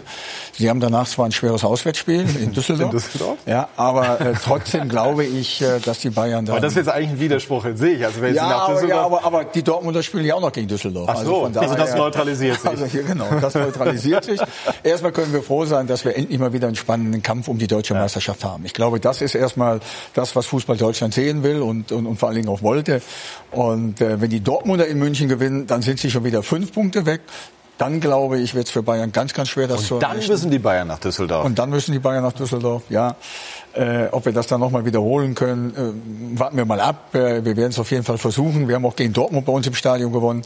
Äh, äh, wichtig ist, äh, dass äh, die Mannschaft, die am Wochenende gewinnt, dann in den folgenden Wochen äh, diesen Trend dann auch weiter äh, äh, offen hält. Und deswegen glaube ich, wer dieses Spiel gewinnt, wird deutscher Meister. Warum tun sich die Bayern denn gegen die Teams aus, dem, äh, aus der zweiten Hälfte so schwer? Wir haben eben die Zahlen gesehen. Ich, ich, Sind die Bayern ich, zu ich, ausrechenbar? Ja, nicht unbedingt ausrechenbar, aber ich glaube, dass sie äh, in der äh, Saison, in dieser Saison einfach zu viele Tormöglichkeiten auslassen, die sie früher eben genutzt hätten. Wenn man an das gestrige Spiel denkt, ich glaube, kurz vor Schluss äh, war noch die eine oder andere Chance von Lewandowski. äh, Lewandowski da. Die hätten sie in, den, in der letzten Saison oder in den letzten Jahren eiskalt ausgenutzt. Und da haben sie eben auch mehr Tore geschossen. Und deswegen, ja, diesen Kopfball, ähm, hätte er natürlich in der letzten Saison äh, wahrscheinlich reingemacht. Ja. Und das ist das, äh, was sie in dieser Saison äh, oftmals nicht genutzt haben. Und deswegen ist der äh, Kampf um den Titel dieses Jahr so spannend. Ja, und die Freiburger haben es gestern auch mal wieder sehr, sehr gut gemacht, so wie sie es auch gut gemacht haben Ja. in der Hinserie. Also Friedhelm Funkel ist der Auffassung, dass das Duell am kommenden Wochenende, auf das wir uns sehr freuen, dass Sie bei Live, bei Sky Live verfolgen können, den Ausschlag geben könnte. Wie schätzen Sie es ein, Didi? Äh, ja, also wenn, wenn Dortmund gewinnt in München nächsten Samstag, dann glaube ich, werden sie Meister. Ähm, wenn so unentschieden ausgeht, wenn die Bayern gewinnen, bleibt das weiter offen. Ähm, wobei ein Sieg der Bayern natürlich schon wieder äh, sehr stark äh, den Vorteil äh, auf die, auf die Bayern-Seite schwingt, weil die Bayern natürlich, wenn sie mal vorne sind, äh, schwer zu knacken sind. Und äh, ich glaube, der Druck, ich glaube, der ist da gleich, gleich verteilt, wenn du den Bayern angeboten. Die Bayern haben ja immer, als sie so weit hinter den Dortmundern waren, haben sie ja immer drei Punkte weggenommen, weil sie gesagt haben, die kommen noch zu uns. Das heißt, sie waren sieben Punkte hinter und haben gesagt, eigentlich sind sie nur vier Punkte. Ja, und die Punkte gegen Düsseldorf haben Sie sowieso alle schon ab. Genau. Und das, wird, das sehen Sie es auch. Das wird auch so sein. und- so, und, also wenn du den Bayern im Oktober, wo sie, wo sie da diese äh, Schwächephase hatten, angeboten hättest, du bist zwei Punkte hinter Dortmund und die kommen nach München, dann hätten die gesagt, unterschreibe ich sofort, lass uns den 6. April morgen sein und lass uns gegen die Dortmunder jetzt spielen. Ähm, das heißt, der Druck ist auf Bayern-Seite natürlich da, auf der anderen Seite waren sie schon mal weiter hinter und die Dortmunder waren schon mal weiter vorne. Dass jetzt natürlich nochmal der Ausrutscher in Freiburg kommt, das hat keiner erwartet, weil die Bayern ja in letzter Zeit so gut drauf waren. Aber in Freiburg kannst du natürlich mal unentschieden spielen. Das ist anderen auch schon passiert. Ähm, aber diese generelle ähm, ja, Konstanz, die die Bayern hatten, die sie auch in den letzten Wochen gezeigt haben, Ich glaube, mit dem Liverpool-Spiel ist ihnen einiges verloren gegangen. Da Hat das den Stecker gezogen? Ja, ich glaube, dass, dass es haben sich ja zwei, drei kritisch, zwei, drei Spieler kritisch gegenüber dem Trainer geäußert. Und ich weiß nicht, ob da etwas verloren oder kaputt gegangen ist nach dem Liverpool-Spiel, wo man dem Trainer vorwarf, dass man nicht mutig genug war. Ähm, und äh, gestern, ich sah dann nur Müller und Hummels vom Platz gehen nach dem Spiel, die die Köpfe zusammenstecken. Und irgendwie habe ich ein, ein ungutes Gefühl. Es hat alles wunderbar ausgesehen. Das äh, Heimspiel gegen Liverpool war sehr ernüchternd, glaube ich, für uns alle. Wir haben uns da alle mehr erwartet, die Art und Weise, wie man dann das Spiel verloren hat. Das war nicht Bayern-würdig. Ähm, und jetzt habe ich das Gefühl, dass da irgendwas, irgendwas verloren gegangen ist. Und äh, deswegen glaube ich, dass die Dortmund am Samstag eine sehr, sehr gute Möglichkeit haben, zumindest einen Punkt zu holen. Ja, das denke ich auf jeden Fall. Also ich könnte mir auch vorstellen, dass Borussia Dortmund gute Chancen hat, ähm, in München zu gewinnen, denn ähm, der BVB ist, das wird so ein bisschen ähm, konterkariert durch das Spiel gegen Wolfsburg, äh, wo sie Probleme haben, wo sie nicht gut gespielt haben und am Ende auch ein bisschen Glück gehabt haben. Aber sie sind eigentlich, wenn man die Entwicklung in der Rückrunde sieht, äh, insgesamt auf einem guten Weg. Sie haben ein bisschen was geändert. Das hat angefangen äh, vor dem Rückspiel in der Champions League gegen Tottenham, also taktisch umgestellt. Sie, sie, sie haben etwas offensiver spielen lassen, also weg vom 4-2-3-1 hin zum 4-3-3 mit mehr Pressing, mehr Gegenpressing und ähm, ich habe schon den Eindruck, dass das der Mannschaft auch eher liegt. Das ist keine Ballbesitzmannschaft. Sie hatten, als sie diesen Vorsprung zu verwalten hatten, so ein bisschen das, das psychologische Problem, mh, hm, Risiko minimieren, ähm, nichts riskieren und haben sich dabei öfters verzettelt. Seitdem sie da wieder entschlossener draufgehen, sind die Spiele besser geworden. Erste Halbzeit Rückspiel Tottenham, dann äh, der Arbeitssieg gegen Stuttgart, dieses großartige Spiel in Berlin, was sicherlich ähm, auch noch mal zusätzliches Selbstbewusstsein gegeben hat. Ganz kurz, Oliver, und was dann? Wir dann, haben die Tabelle gesehen, eben jetzt mit dazu beigetragen hat, dass sie diese zwei Punkte Vorsprung haben. Wir haben genau, das eben noch mal in der genau. Tabelle gesehen. Und äh, man hat gleichzeitig auch in der Kommunikation ein bisschen was aufgebrochen. Ist mutiger also, geworden. Ne? Ja, ne? man äh, spricht tatsächlich, das ist jetzt für den neutralen Beobachter nicht weiter verwunderlich davon, dass man Meister werden will, wenn man so gut in der Tabelle ja. unterwegs ist. Aber für Borussia Dortmund ist das schon was Besonderes, dass sie das so offen formuliert haben. Wir gehen auf dieses Ziel, wir wollen alles daran setzen. Der Einzige, der da nicht so ganz mitzieht, ist Lucien Favre, aber der sagt ja, wir haben Demokratie. Ja, der der die Spiele gewonnen ja. Ja, genau, der genau. hat die letzten Spiele auch immer in den letzten Minuten gewonnen. Und wenn man gestern ja, aber sie haben dran geglaubt. Ja, sie natürlich. haben nicht gut gespielt, Klar, aber sie haben zum Schluss aber noch dran kommt geglaubt. Es ja wieder Bayern erspielt sich auch wieder die Chancen. Ja, wobei ja ich jetzt keine Internas kenne oder jetzt auch nicht so äh, drauf geachtet haben, wie der eine oder andere jetzt vom Platz geht. Klar ist, äh, äh, dass es Unruhe ist in München aufgrund der ganzen Saisonverlauf, dass sie im Umbruch sind. Dann haben sie jetzt wieder einen der teuersten Spieler verpflichtet für die Bundesliga, ein teuerster Transfer. Hernandez. Hernandez. Also das kriegt ja die Mannschaft auch mit. Die sagen hier, Bayern macht ernst, also der Vorstand macht ernst, sie holen die Spieler nach und nach. Wen trifft's hier überhaupt? Das sind natürlich auch Sachen, die die Spieler im Kopf haben und gehen dann äh, äh, zu so einem Spiel nach Freiburg, wo sie dann vielleicht sagen, ach komm, das ist Freiburg. Der, da hat ja jeder drüber geredet, wie wenn das so ein Spaziergang wäre. Da musste ja sogar der Trainer von Freiburg in der Pressekonferenz äh, schmunzeln, der gesagt hatte, wir spielen hier auch ein bisschen Fußball. also das muss man ja auch dazu sagen. Also so einfach dort zu gewinnen ist es auch nicht. Trotzdem haben sie hervorragend Chancen gehabt, diese jetzt aufgrund der Situation, vielleicht der internen Situation, nicht immer machen, weil sie nicht 100% konzentriert sind. Nichtsdestotrotz sehe ich so, dass Bayern zu Hause gegen Dortmund am Wochenende nicht verliert. Also wenn es darauf ankommt, und gerade in der Bundesliga, ist jetzt kein Champions League-Spiel, in der Bundesliga werden sie Dortmund ja, schlagen. Ich bin mir nicht sicher, ob diese, diese, diese, diese alte Formel, wenn es drauf ankommt, sind die Bayern da in dieser Saison auch Geld. Denn ich fand auch, dass sie in der Phase, wo sie den Dortmundern äh, den Vorsprung wieder abgenommen haben, nicht souverän gewirkt haben. Zumindest nicht über 90 Minuten in den unterschiedlichen Spielen. Also ich habe äh, zum Beispiel das Spiel sich da auch strecken, um zu gewinnen. Also ich habe das Spiel in Gladbach zum Beispiel äh, vor Ja. Augen, wo ich war. Das war schon sehr souverän, dann auch in dieser Phase. Ja, das kann man nicht aber anders auch sagen. nicht da waren sie, fand ich, in, in, in jeder Phase des Spiels souverän. Und äh, ich glaube, dass der Vorsprung so rapide war, es waren ja mal neun, dann zur Winterpause sieben Punkte, die Dortmund vor waren, dass der so rapide geschmolzen ist, das hing eher mit, mit, mit Schwächen von Borussia Dortmund zusammen. Und die, glaube ich, scheinen überwunden zu sein. Ich kann mir gut vorstellen, dass sie in München gewinnen. Voraussetzung, sie spielen mutig, sie gehen drauf. Ich würde das gerne einmal in eine Frage kleiden an Friedhelm Funkel. Wir haben ja immer so mit einem halben Augenzwinkern auch diskutiert, warum bekennen sich denn die Dortmunder denn jetzt nicht dazu, dass sie Meister werden wollen? Jetzt haben sie das gemacht und seitdem äh, fallen die Ergebnisse auch wieder. Gibt es einen Zusammenhang? Ja, ich glaube schon. Äh, mit der Aussage äh, glauben Sie auch daran. Ich weiß nicht, wie das vorher vielleicht gewesen ist. Vielleicht haben Sie ein bisschen gezweifelt. Sie haben immer wieder gedacht, dass die äh, Bayern irgendwann wieder herankommen werden. Sie sind ja auch herangekommen. Aber Sie haben dann äh, äh, wirklich den Mut gehabt, äh, Michael Zorg, äh, der Herr Watzke, äh, auch Sebastian Kehl hat das ausgesprochen, dass man Meister werden will. Und äh, ich fand zum Beispiel, das Spiel in Hertha war ein Zeichen dafür. Ja. Sie haben zwar sehr spät das dritte Tor gemacht, aber Sie sind auf das dritte Tor gegangen. Sie haben zweimal in Rückstand gelegen und Sie haben richtig gut gespielt. Sie haben immer wieder nach vorne gespielt. Sie haben immer wieder, äh, den, Sie haben zweimal den Ausgleich erzielt und wollten unbedingt gewinnen. Und wenn man da die Freude eben auch gesehen hat, als in der in der in der, in der äh, Verlängerung im Grunde äh, in der Nachspielzeit, das, in der Nachspielzeit, ne? in der Nachspielzeit das Tor gefallen ist von Reus, wie man sich gefreut hat und damit hat man das glaube ich noch mal unterstrichen, auch sehr deutlich äh, verbal gesagt, wir wollen und können deutscher Meister werden. Gestern ja auch die beiden Tore von Alcázar ähm, ja. in der praktisch auch also in der Schlussphase. Es wird aber ja sonst immer recht fein unterschieden zwischen der externen und der internen Wahrheit äh, wenn man das immer mal so hört. Ähm, das heißt also, wenn ich das jetzt so raushöre, intern wird es schon immer ein Thema gewesen sein, auch dass man, dass man Meister werden. Ja, wenn man, wenn man neun Punkte Vorsprung hat äh, oder hatte, dann war das intern mit Sicherheit ein Thema. ja. ja. intern war das, aber man hat den Mut nicht gehabt, das auszusprechen. Ja. Und das hat man jetzt. Hätte man es früher machen sollen? Ach, das glaube ich nicht. Ich meine, äh, man hat vielleicht gewartet, man hat die, die Situation eben auch bei den Bayern äh, letztendlich äh, abgewartet und als sie dann nah herangekommen sind, dann war man auf einmal mutig und hat gesagt, so, jetzt wollen wir deutscher Meister werden und äh, dann äh, will man mal schauen, wie die, wie die Bayern darauf reagieren. Ja, das ist ja kurios. Sie haben es in dem Augenblick gemacht, wo sie halt äh, genau. nicht diesen deutlichen Vorsprung genau. hatten.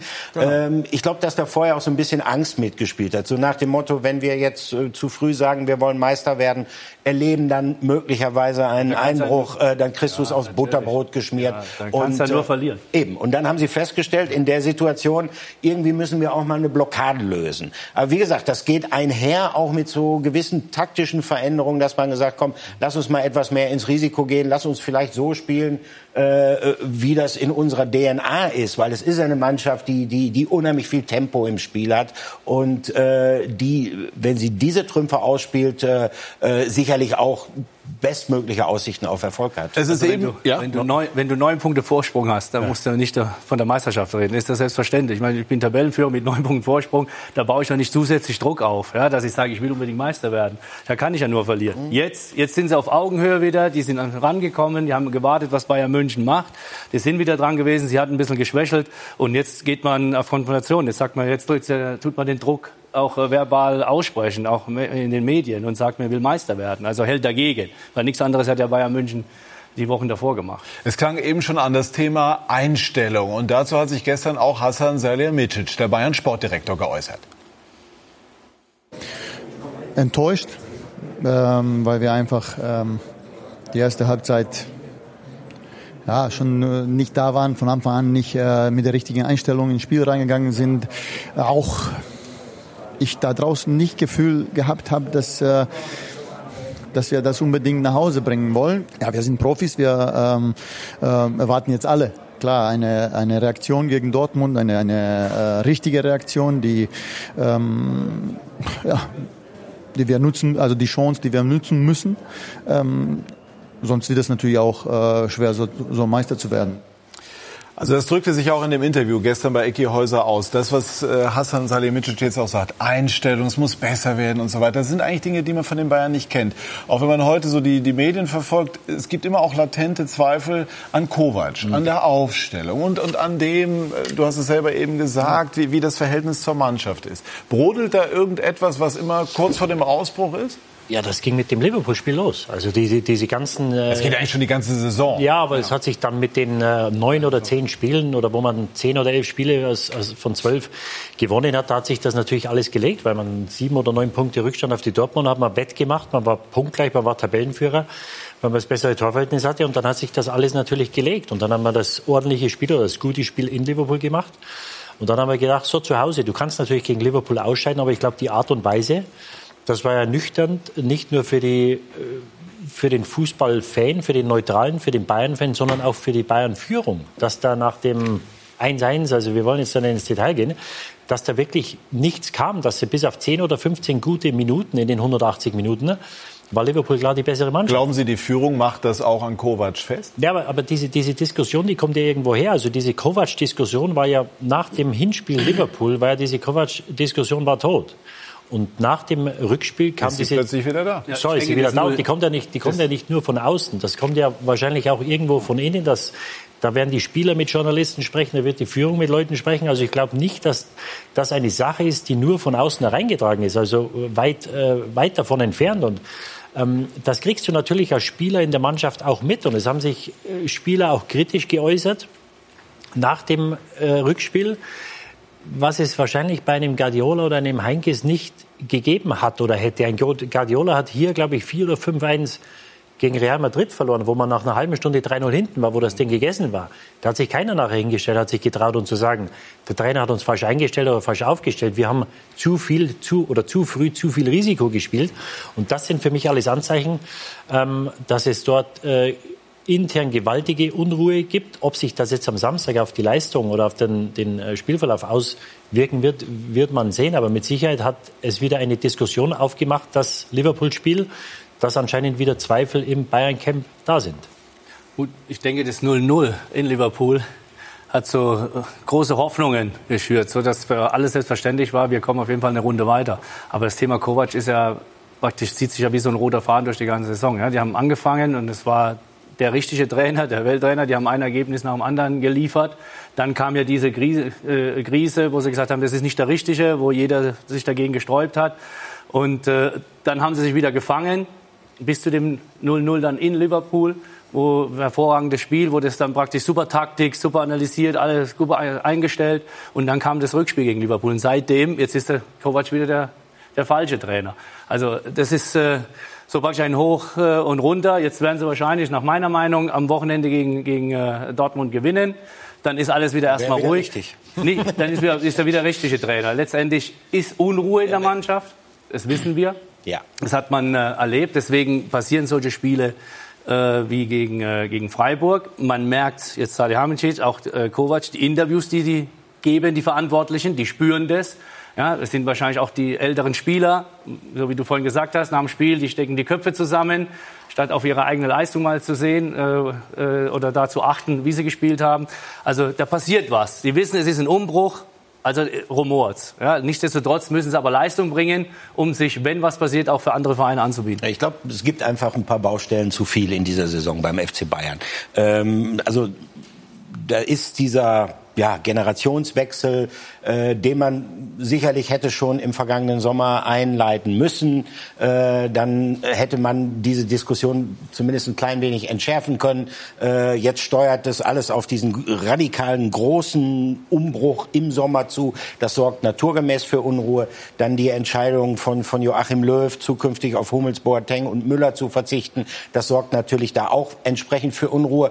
Und äh, diese Spieler, die von solchen Entscheidungen oder halt von diesem Umbruch betroffen sind, die gucken natürlich auch, äh, dass sie für sich nach Gründen suchen. Und äh, es liegt in der Natur der Sache, dass man diese Gründe nicht so gerne bei sich selbst sucht, sondern auch gerne irgendwo anders. Und zum, zum anderen ist es natürlich so, wenn bei Bayern München äh, die Champions League im Achtelfinale zu Ende ist und man möglicherweise nicht deutscher Meister wird, ja, das ist doch völlig klar, dass über den Trainer diskutiert wird. Hummels, Boateng, Müller, Friedhelm sind im Rahmen der Nationalmannschaft so diskutiert worden, dass es viel Unverständnis gab. Jetzt gestern ist äh, Kovac zum Teil wieder vorgeworfen worden, dass er beispielsweise äh, Hummels bzw. Boateng aufgestellt hat, Süle draußen gelassen hat. Müller hat spielen lassen, Gnabry draußen. Ist er in einer Situation, in der es im Grunde genommen nie jemandem und allen recht machen kann? Nico. Ja. Ich glaube, dass äh, Nico im Laufe der Saison aus meiner Sicht schon am Profil gewonnen hat. Äh, für ihn ist es natürlich nicht leicht gewesen. Wir haben eben davon gesprochen, dass er einen Umbruch einleiten musste. Und das ist als junger Trainer natürlich bei Bayern München nicht so leicht. Du hast äh, Robben, du hast Ribéry, die du äh, im, im Laufe, vor allen Dingen am Anfang der Saison, immer mal wieder draußen lassen musstest. Du hast jetzt mit, mit, den, mit den beiden Innenverteidigern oder mit den drei Innenverteidigern natürlich immer das Problem, dass einer nicht spielt. Äh, egal wer das ist, da wird immer drüber diskutiert. Aber ich äh, finde, dass er äh, nochmal als junger Trainer das im Laufe der Saison bisher äh, sehr, sehr gut moderiert hat. Äh, immer besser moderiert hat und ja nach wie vor die Chance hat, deutscher Meister zu werden, obwohl der Verein im Umbruch ist. Wie erklären Sie sich denn, dass es immer wieder so rumort? Ja, das hat, das hat, das hat mit den, mit den äh, Spielerpersönlichkeiten zu tun, die vielleicht einem jungen Trainer nicht den Respekt gegenüber äh, äh, zollen, der bei Jupp Heynckes oder bei Guardiola da war. Das kann durchaus sein. Aber trotzdem finde ich das nicht richtig und äh, Nico hat einfach die Chance verdient äh, in dieser Saison. Er kann noch zwei Titel holen.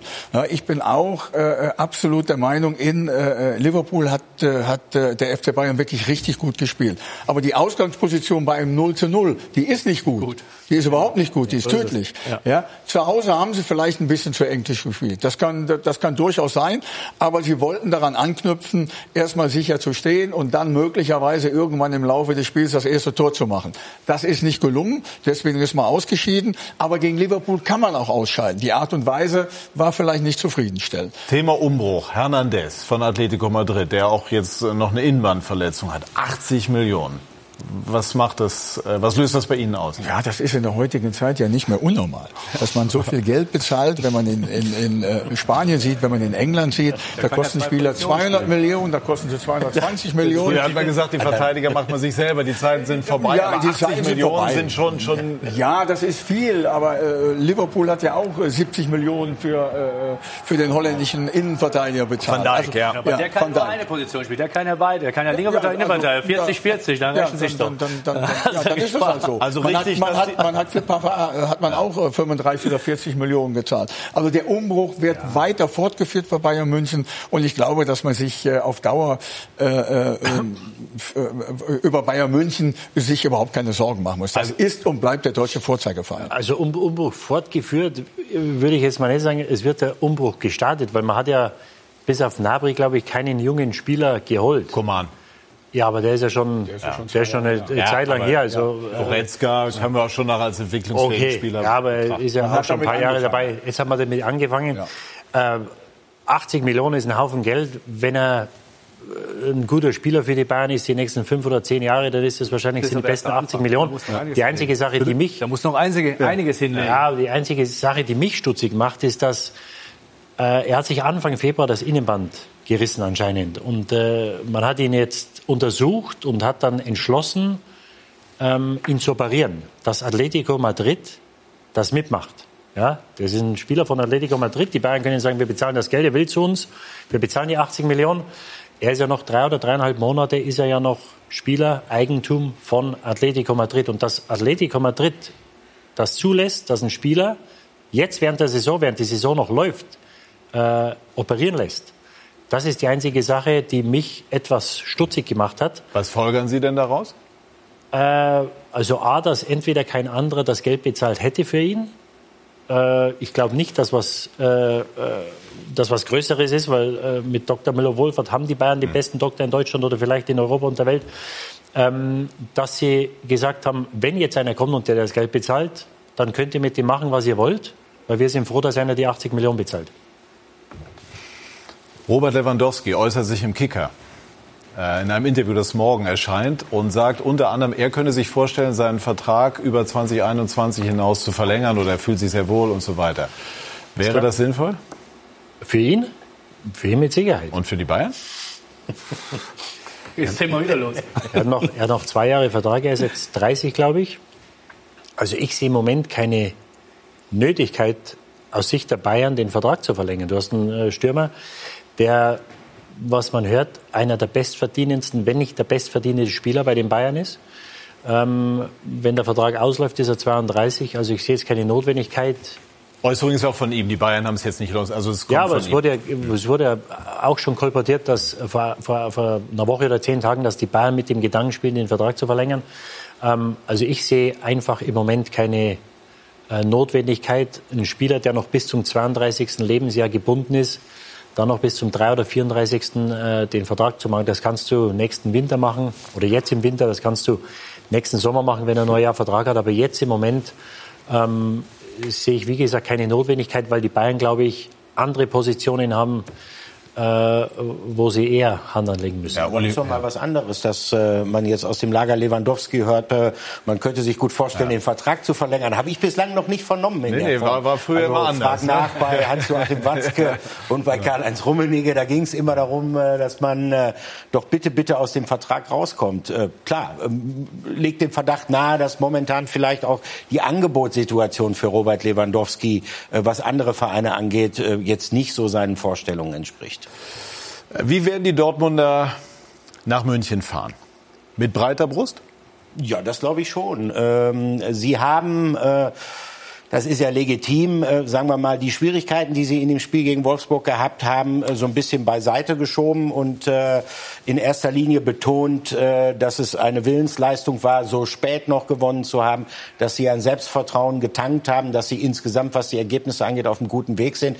Und ich glaube, das haben, das, äh, haben sie eindeutig gesagt, äh, dass sie sich nicht verstecken werden, dass sie nicht versuchen werden, dort auf ein Unentschieden zu gehen, sondern dass sie draufgehen werden, dass sie versuchen, Pressing zu spielen, die Bayern unter Druck zu setzen, in der Hoffnung, dass die dann Fehler machen. Hier sitzt der Mann, der weiß, wie das geht bei den Bayern. Jetzt können die Dortmunder nicht äh, mit Luke Bacchio aufwarten, aber haben ja selber auch äh, viele Hochkaräter an Bord. Was ist das Rezept gegen die Münchner? Ja, ich glaube schon, äh, dass äh, Borussia Dortmund aufgrund der, der Klasse, der individuellen Klasse der, der, der Spieler, vor allen Dingen der Offensivspieler, äh, schon auch äh, versuchen werden, äh, zumindest phasenweise äh, die Münchner unter Druck zu setzen. Sie sind aber auch dann gut, äh, wenn sie wenn sie Raum haben, ihre Schnelligkeit auszunutzen, äh, die Dortmunder. Und so werden sie versuchen, äh, eine Mischung zu finden, äh, vorne äh, frühzeitig zu attackieren, sich aber auch mal zurückfallen zu lassen und dann die Schnelligkeit ihrer äh, Stürmer auszunutzen. Ich sehe das eher, dass sie Platz schaffen. Das heißt, sie werden eher aus der Defensive kommen, stabil im Mittelfeld stehen versuchen da die Bälle zu erobern, Bayern aufrücken zu lassen und, und dann in die Schnittstellen zu spielen mit schnellen, mit schnellen Leuten, äh, die hervorragend sind. Und Favre hat ja zur Zeit mit Gladbach auch Bayern äh, geschlagen, jetzt äh, dann in der Vorrunde auch wieder. Und da waren sie zu Hause auch sehr tief gestanden und, und Bayern hat äh, immer wieder ist angelaufen, hat versucht, das Spiel zu machen. Also ich denke, die lassen, der Favre lässt denen drei Viertel vom Platz und versucht sie auszukontern. Hm?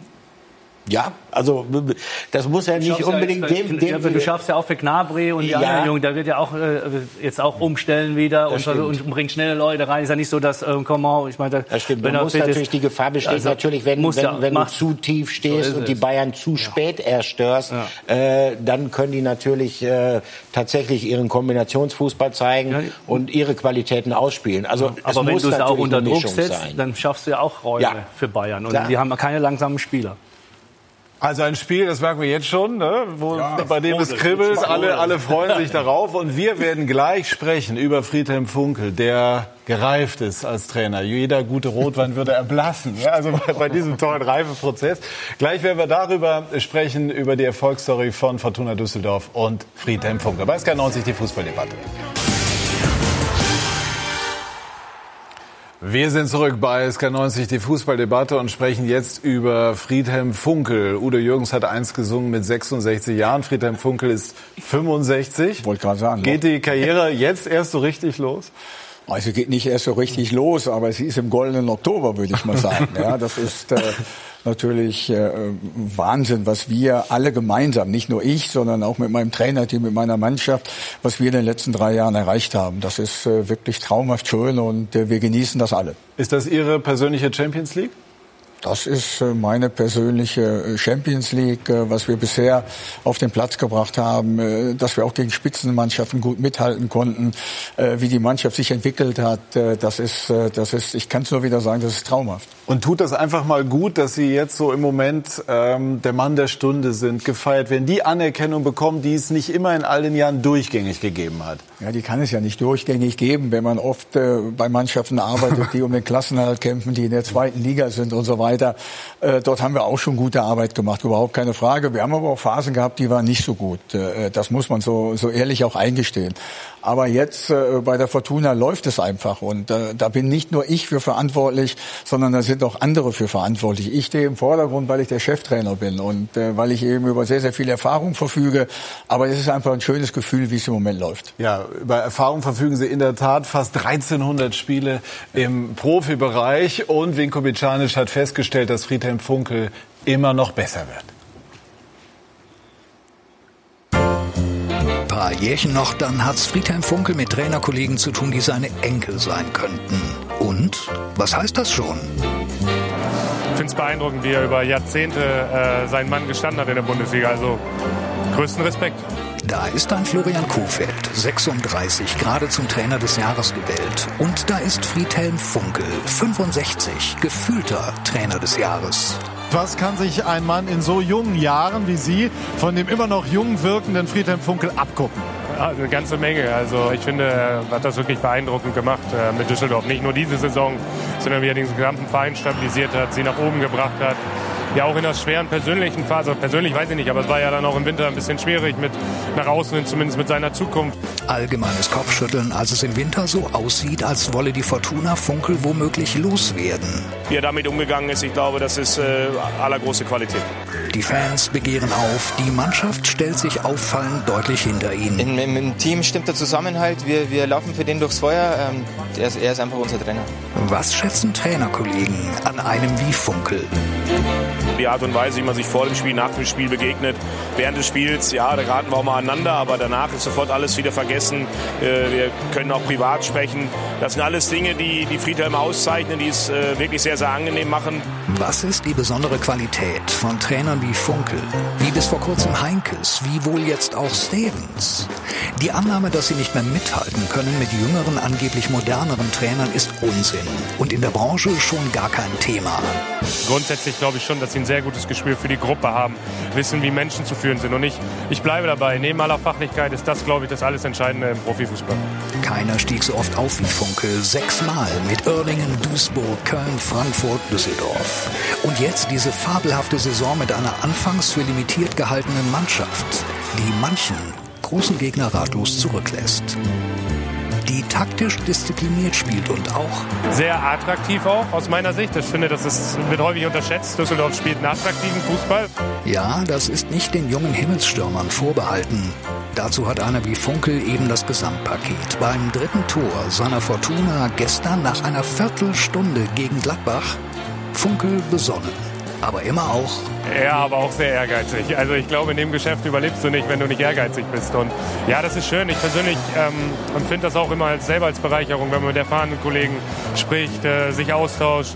Ein junger Trainer kann sehr erfolgreich sein und im nächsten Moment doch der Sündenbock.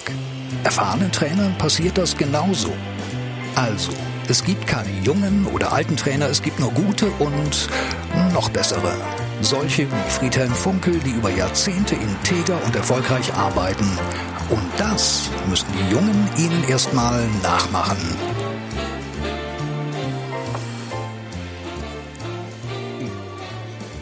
Friedhelm Funkel. Tut gut, ne, wenn man das alles so hört. Ich müsste lügen, wenn ich jetzt Nein sagen würde. Ja, das ist natürlich schön, äh, wenn man von Kollegen äh, solche Dinge hört, äh, die einen auch ein Stück weit ja, verlegen machen. Wir haben uns Anfang der 90er Jahre kennengelernt. Da waren Sie Trainer in Uerdingen. Das ist jetzt fast 30 Jahre her. Sind Sie seitdem ein besserer Trainer geworden und wodurch kennzeichnet sich das? Ich glaube, jeder der äh, irgendwann mal in seinem Beruf anfängt und dann fast 30 Jahre dabei ist, äh, dass er besser wird. Äh, ob das jetzt als Fußballtrainer, als Moderator oder als Experte wird, je länger man dabei ist, desto mehr Erfahrungen sammelt man natürlich auch. Und diese Erfahrungen, ob das Berufserfahrung ist, ob das Lebenserfahrung ist, die nimmt man natürlich mit. Und deswegen glaube ich, dass ich jetzt ein Stück weit ähm, ja, gelassener geworden bin, Dinge nicht mehr ganz so emotional einschätze, obwohl es auch wieder Situationen gibt wie in Wolfsburg, da bin ich emotional, da bin ich immer nicht der erfahrene 65-Jährige, sondern bin ich manchmal wie der 40-jährige impulsive Trainer. Also alles, alles das sind Dinge, die man äh, miteinander verarbeiten muss und äh, das ist mir in den letzten Jahren, glaube ich, gut gelungen. Man hat äh, eben, oder mir ist der Satz hängen geblieben, neben all dem, was auch Florian Kofeld gesagt hat, Dieter Hecking, aber der Satz von Oliver Fink, für den gehen wir durchs Feuer. Ist das ja. Laptop hin oder her, Big Data ja. und was wir alles haben, doch noch das Entscheidende, auch für einen Spieler. Sie waren Spieler lange Jahre. Das haben, äh, das haben wir auch gehabt. Wir haben das auch in der, in der Meisterschaft damals äh, ähm, 92 gehabt, wo wir mit Sicherheit mit Stuttgart nicht die beste Mannschaft in der Liga waren und sind dann am letzten Spieltag deutscher Meister geworden. Und dann hatten wir Ähm, mit Christoph Daum die, Mit Christoph Trainer. Daum damals die Erinnerung auch. Wir haben, ich glaube, 4-3 in Nürnberg. Ja, wir waren äh, hinten, holen auf nach dem 3-1, 3-3, verlieren aber dann kurz vor Schluss noch 4-3. Und ähm, da war der Trainer auch niedergeschlagen. Und wir waren dann auch im Bus, haben mit ihm geredet und, und ähm, dann auch Mut zugesprochen. Und da haben wir auch für uns als Mannschaft gesagt, der Trainer, ja, für den gehen wir, gehen wir durchs Feuer, ja, da gehen wir durch die Hölle. Und, und da war diese Bindung da.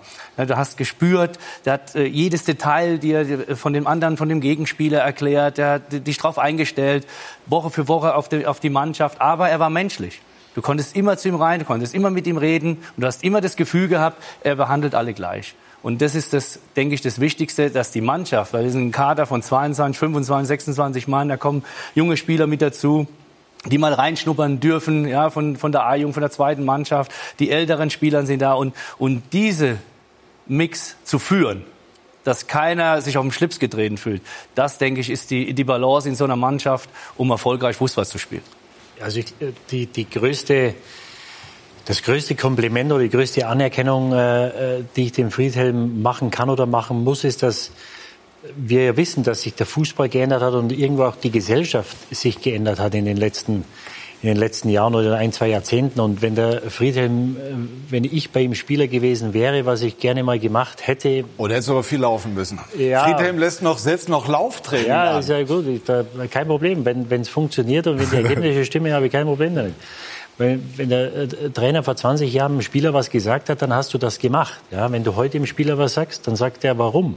Ja, also das hat sich schon geändert und du musst natürlich als Trainer musst du dich auch immer irgendwo anpassen, weil heute hat der Spieler in der Kabine äh, die sind 20, 22 und da ist natürlich der Altersunterschied größer jetzt, als es vor 20 Jahren der Fall war. Und ähm, ich sehe das ja immer wieder bei Trainern, wenn du sie sprechen hörst, wie sie über Spieler reden, wie die Spieler über sie sprechen dass sie einfach mit der Zeit nicht mehr mitkommen. Ja, dass einfach die, die, die Zeit oder die Gegenwart Trainer überholt, weil sie nicht bereit sind, sich anzupassen oder sich umzustellen. Und da muss ich sagen, ähm, in den letzten Jahren immer wieder da diesen, diesen, diese Anpassung zu schaffen. Und jetzt Spieler, einen Lucky Baggio, der nach Düsseldorf kommt, der aus Watford ausgeliehen ist, der hierher kommt und wahrscheinlich sagt, naja, zeigt mal, was ihr, was ihr mir bieten könnt. Ich will hier Fußball spielen und ich will den nächsten Schritt machen.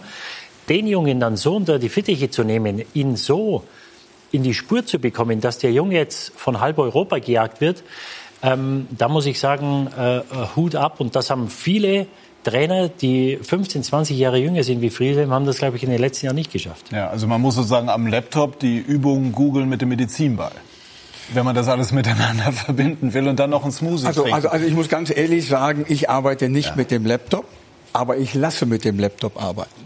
Ja, ich glaube, das ist, äh, das ist auch äh, äh, eine ganz große äh, Kunst, sag ich mal, meinem Trainerstab viele Freiheiten zu lassen. Viele Freiheiten zu lassen, was die Trainingsgestaltung angeht.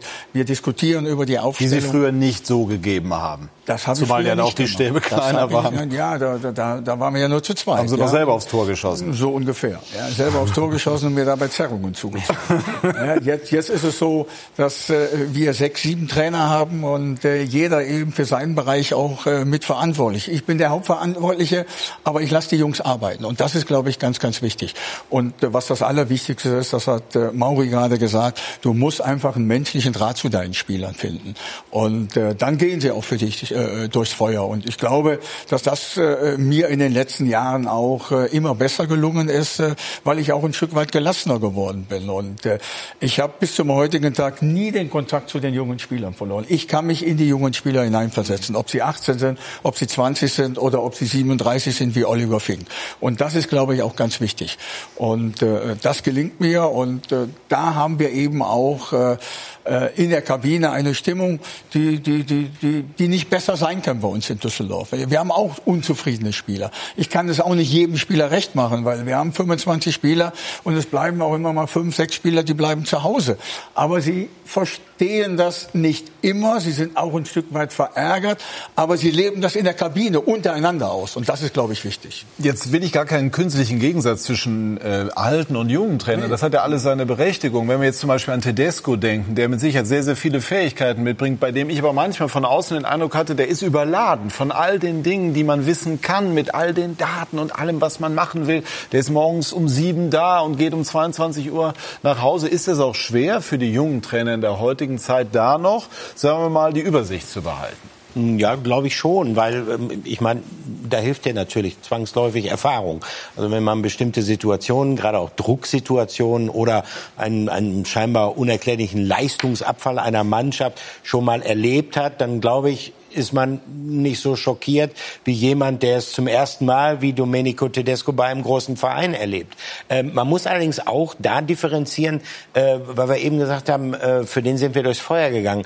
Äh, die Schalker Mannschaft in der vergangenen Saison, die wäre für Domenico Tedesco durchs Feuer gegangen. Ich erinnere an dieses Revierderby, 0-4 hinten in Dortmund, die holen das auch weil er in der Halbzeitpause auch, auch an, an eine mitreißende Ansprache gehalten hat. Und ähm, also die Spieler waren von ihm begeistert. Die haben nach, nach dem Spiel, haben die in der guten letzten Saison, haben die gesagt, äh, ihr habt taktisch umgestellt, hat man die gefragt, äh, was habt ihr euch davon versprochen? Die sagten teilweise, das wissen wir gar nicht, aber der Trainer kann es erklären. Also, also sie, die waren bereit, dem zu folgen. Nur in der laufenden Saison ist es dann so gewesen, ähm, viele neue Spieler sind gekommen, es hat nicht geklappt und ähm, Domenico Tedesco ist jemand, der stark von, von, von der taktischen Seite aus denkt. Möglicherweise hat er vielleicht einen Tick zu spät gemerkt, als die Mannschaft schon so in einen Sumpf sich manövriert hatte, dass man jetzt vielleicht weniger über Taktik reden muss, sondern jetzt darum geht, der Mannschaft eine klare Ausrichtung, eine klare Struktur zu geben. Und da, glaube ich, haben erfahrene Trainer vielleicht in solch einer schwierigen Situation äh, einen naturgemäßen Vorteil. Welche Rolle spielt Maurizio äh, die Persönlichkeit des Trainers? Das ist etwas, was man nicht messen kann. Das, das ist die Ausstrahlung, das Charisma. Sie waren äh, ein, ein Spieler, der Trainer durchaus auch getestet hat. Das kann man ja schon so sagen. Ne? Also, wie ist das? Also ist es schon wichtig, dass der, der dann vor dir steht, etwas ausstrahlt, was in dir etwas auslöst, den du nicht enttäuschen willst? Natürlich, klar. Ich meine, ich habe Trainer gehabt, die ehemalige Fußballer waren. Ich habe auch Trainer gehabt, die jetzt äh, zwar auch Fußball gespielt haben, aber nicht dann auch auf diesem Niveau. Und äh, Wichtig ist, dass, dass, dass der Trainer den Spieler erreicht. Das, was äh, gerade gesagt hat, auch die menschliche Seite, dass immer eine offene Tür da ist. Wichtig ist natürlich das, was der Trainer dir erklärt, sei es taktische Sachen im Einzelgespräch, sei es in der Gruppe, das auch dementsprechend erklären kann, auch dann auch fruchtet. Nicht, dass die Spieler untereinander stehen, sagen, Moment, er erklärt mir, ich soll ranschieben, aber eigentlich müsste ich ja nach innen rücken. Also das sind äh, viele kleine Details die, die förderlich sind, um dann so diese Respektperson äh, zu haben, vor sich zu haben. Und äh, die Spieler, so wie früher auch, heute wahrscheinlich noch mehr hinterfragen, hast du ja selber gesagt, jetzt, äh, hinterfragen auch äh, das eine oder andere. Da ist es äh, unheimlich wichtig, dass der Trainer, da um Vorbild zu sein, ja, diese Vaterfunktion äh, zu haben, die Spieler zu erreichen, einfach, wenn er seine Ansprache macht, äh, punktuell da richtig ansetzt. Und das ist unheimlich wichtig, dass der Spieler da dieses Vertrauen dann bekommt. Sie haben ja mit Ayan, vor kurzem mit Ihrem Spieler Kahn Ayan, haben Sie jetzt so einen Disput gehabt. Ne? Den haben Sie, so wie ich gelesen habe, ausgeräumt. Ist das Gespräch anders verlaufen, auch von Ihnen anders strukturiert worden, als Sie das vor 10, 20 Jahren gemacht hätten? Ich habe das nicht so oft gemacht, äh, wie ich das mit meinen beiden Innenverteidigern nach Wolfsburg gemacht habe. Mhm. Und äh, ich habe es auch äh, danach gesagt, ich hätte das nie mit einem jungen Spieler gemacht. Ich meine, der ist auch noch relativ jung, er ist auch erst 24. Aber er ist ein gestandener Spieler bei mir in der Mannschaft, er ist eine Persönlichkeit. Und er hat einfach grottenschlecht gespielt mit äh, Marcin Kaminski. Und dann ist es auch mal aus mir herausgebrochen, äh, ihn auch mal dann vor laufender Kamera äh, äh, zu kritisieren. Wir haben dann natürlich darüber gesprochen, aber ich fand das noch nicht mal eine Aussprache, sondern äh, äh, wir haben äh, zehn Tage Zeit gehabt, darüber nachzudenken, was wir gemacht haben, weil er ist am nächsten Tag direkt zur Nationalmannschaft geflogen. Und ich habe ihn dann am, an, an dem Mittwoch direkt zu mir geholt und dann haben wir darüber gesprochen und haben das eben auch ausgeräumt. Äh, es war für, von mir auch nicht ganz richtig so emotional nach dem Spiel äh, äh, so es aus mir herausbrechen zu lassen. Das weiß ich mittlerweile auch Aber wieder. das hätte ein Feldkamp bei Ihnen nicht gemacht, als Sie nee, in Kaiserslautern nee, gespielt haben. Nee, der hat das nicht gemacht. Der hätte das so stehen lassen. Ja, ganz klar. Obwohl Kalli ja auch ein sehr guter Trainer klar. war. Überhaupt keine Frage. Emotional auch, aber er hätte danach das Gespräch eben nicht gesucht. Das ist eben heute anders. Das äh, äh, gehört sich auch so. Und aufgrund der Erfahrung mache ich das dann heute. Und wenn man das dann nicht so so ganz richtig gemacht hat, dann kann man das dem Spieler auch sagen, ohne an Autorität zu verlieren. Ne? Äh, äh, ich glaube, dass das eben auch ganz, ganz wichtig ist. Trapattoni, Eriksson, Benitez, große Namen in ihrer Karriere. Hätte einer dieser Großen so etwas gemacht, also auch mal einen Fehler dem Spieler gegenüber zugegeben? Ich denke schon. Also ich glaube, dass, dass äh, einen, äh, einen Beckenbauer, einen Trapattoni äh, doch zu der ja, Zeit Bayern, ja. äh, schon die Empathie ausgezeichnet. Also, also Trapp, äh, ich kenne viele Spieler und Ex-Spieler von, äh, von Giovanni Trapattoni und äh, da hat noch nie einer ein schlechtes Wort über ihn gesagt, weil er Wie bei nicht so ein, auch.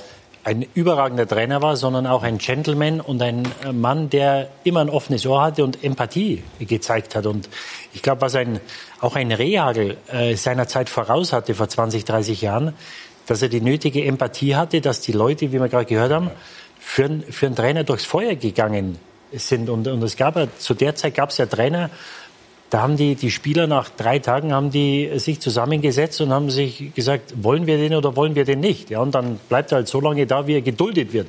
Nur wenn du den, wenn den absoluten Erfolg willst, dann brauchst du 20 Leute, die alle wie beim Tauziehen an einem Strang ziehen, dann kannst du Großes erreichen. Wenn da ein, zwei, drei, fünf, wenn da ausschwirren in eine andere Richtung gehen, dann wirst du Erfolg haben, aber nicht diesen absoluten Erfolg, um Meister zu werden, Pokalsieger, Titel zu holen.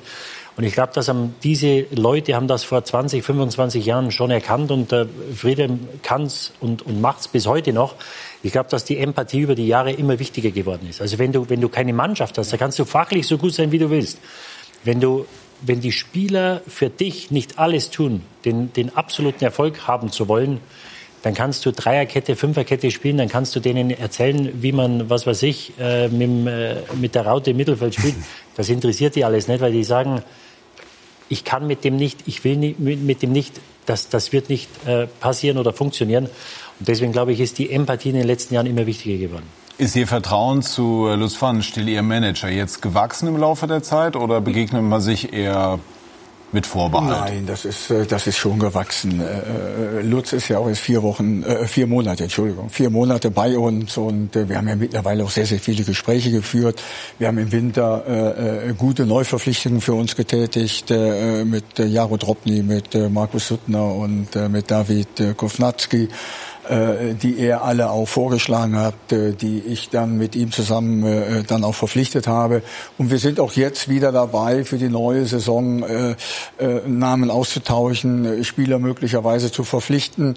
Jetzt können wir, glaube ich, in kleinen Schritt äh, äh, schneller arbeiten, äh, weil wir ja in der nächsten, weil wir ja in der nächsten Saison auch in der Bundesliga spielen. Und äh, das klappt eben auch sehr gut zwischen uns und das wird auch in den nächsten Wochen und Monaten so sein. Hat das, das klang ja eben im Beitrag an, was im Winter passiert ist, jetzt auch noch mal irgendwie in dieser Rückserie so eine Art entscheidenden Schub gegeben? Ich glaube schon, dass es einen Schub äh, gegeben hat, einen positiven Schub, weil wir als Mannschaft noch enger zusammengerückt sind und dass auch äh, die Fans äh, uns noch besser und noch mehr unterstützen, äh, als sie es vorher schon gemacht haben. Und äh, von daher ist das für mich absolut vergessen. Ich bin nicht nachtragend. Ich war damals sehr enttäuscht, das muss ich ganz klar sagen. Das wissen die Verantwortlichen auch, weil ich damit nicht gerechnet habe. Aber im Nachhinein, äh, es ist vorbei und äh, wir haben äh, jetzt in der Rückrunde sehr, sehr erfolgreich weiter Fußball gespielt. Und das ist, glaube ich, das Wichtigste für die Fortuna, dass wir Erfolg haben und im nächsten Jahr in der Bundesliga spielen. Haben Sie eigentlich jemals in Ihrem Leben davon geträumt, die Bayern zu trainieren oder die Nationalelf? Sie waren, glaube ich, mal als Assistent seinerzeit im Gespräch, wenn ich mich Ich war bei. Rudi Völler als Genau. Assistent im Gespräch damals und äh, aber damals hieß es, äh, äh, dass er das nur für, ich glaube, für für zwei oder drei oder vier Monate machen sollte, weil Christoph Daum kommen sollte. Dann kam die Geschichte äh, von Christoph und äh, äh, äh, Rudi ist dann fast drei Jahre geblieben. Wenn ich das gewusst hätte, hätte ich das wahrscheinlich gemacht.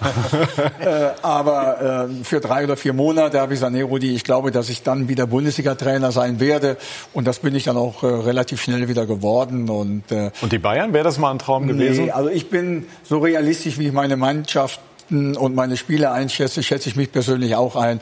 Das war nie ein Ziel, weil das äh, nie zu erreichen gewesen ist. Und was kann jetzt noch kommen oder ist Fortuna die letzte Station? Fortuna ist die letzte Station als Trainer, das habe ich schon einige Male gesagt. Aber ich habe nicht gesagt, wann ich bei der Fortuna aufhören will.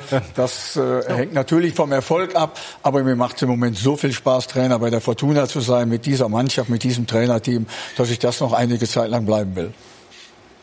Super. Ich wollte nur sagen, dass ähm, die Mannschaft hat ja die Antwort geliefert nach der Winterpause. Nach dem ganzen Hickhack hat die Mannschaft, das, das war auch da kurz äh, im Interview zu hören, die Mannschaft ist geliefert. Die, die, sind, die gehen für den Trainer, für das Trainerteam, was sie da geschaffen haben, durch die Hölle. Und die Mannschaft war unzufrieden mit dem, was von außen, von oben reingetragen worden ist. Und die haben es bewiesen. Also eine schönere Antwort mit ja. das, was die Mannschaft jetzt geleistet hat, ja, kannst du dir nicht wünschen. Und die Fans übrigens auch. Die haben auch einen nicht unerheblichen Teil dazu beigetragen.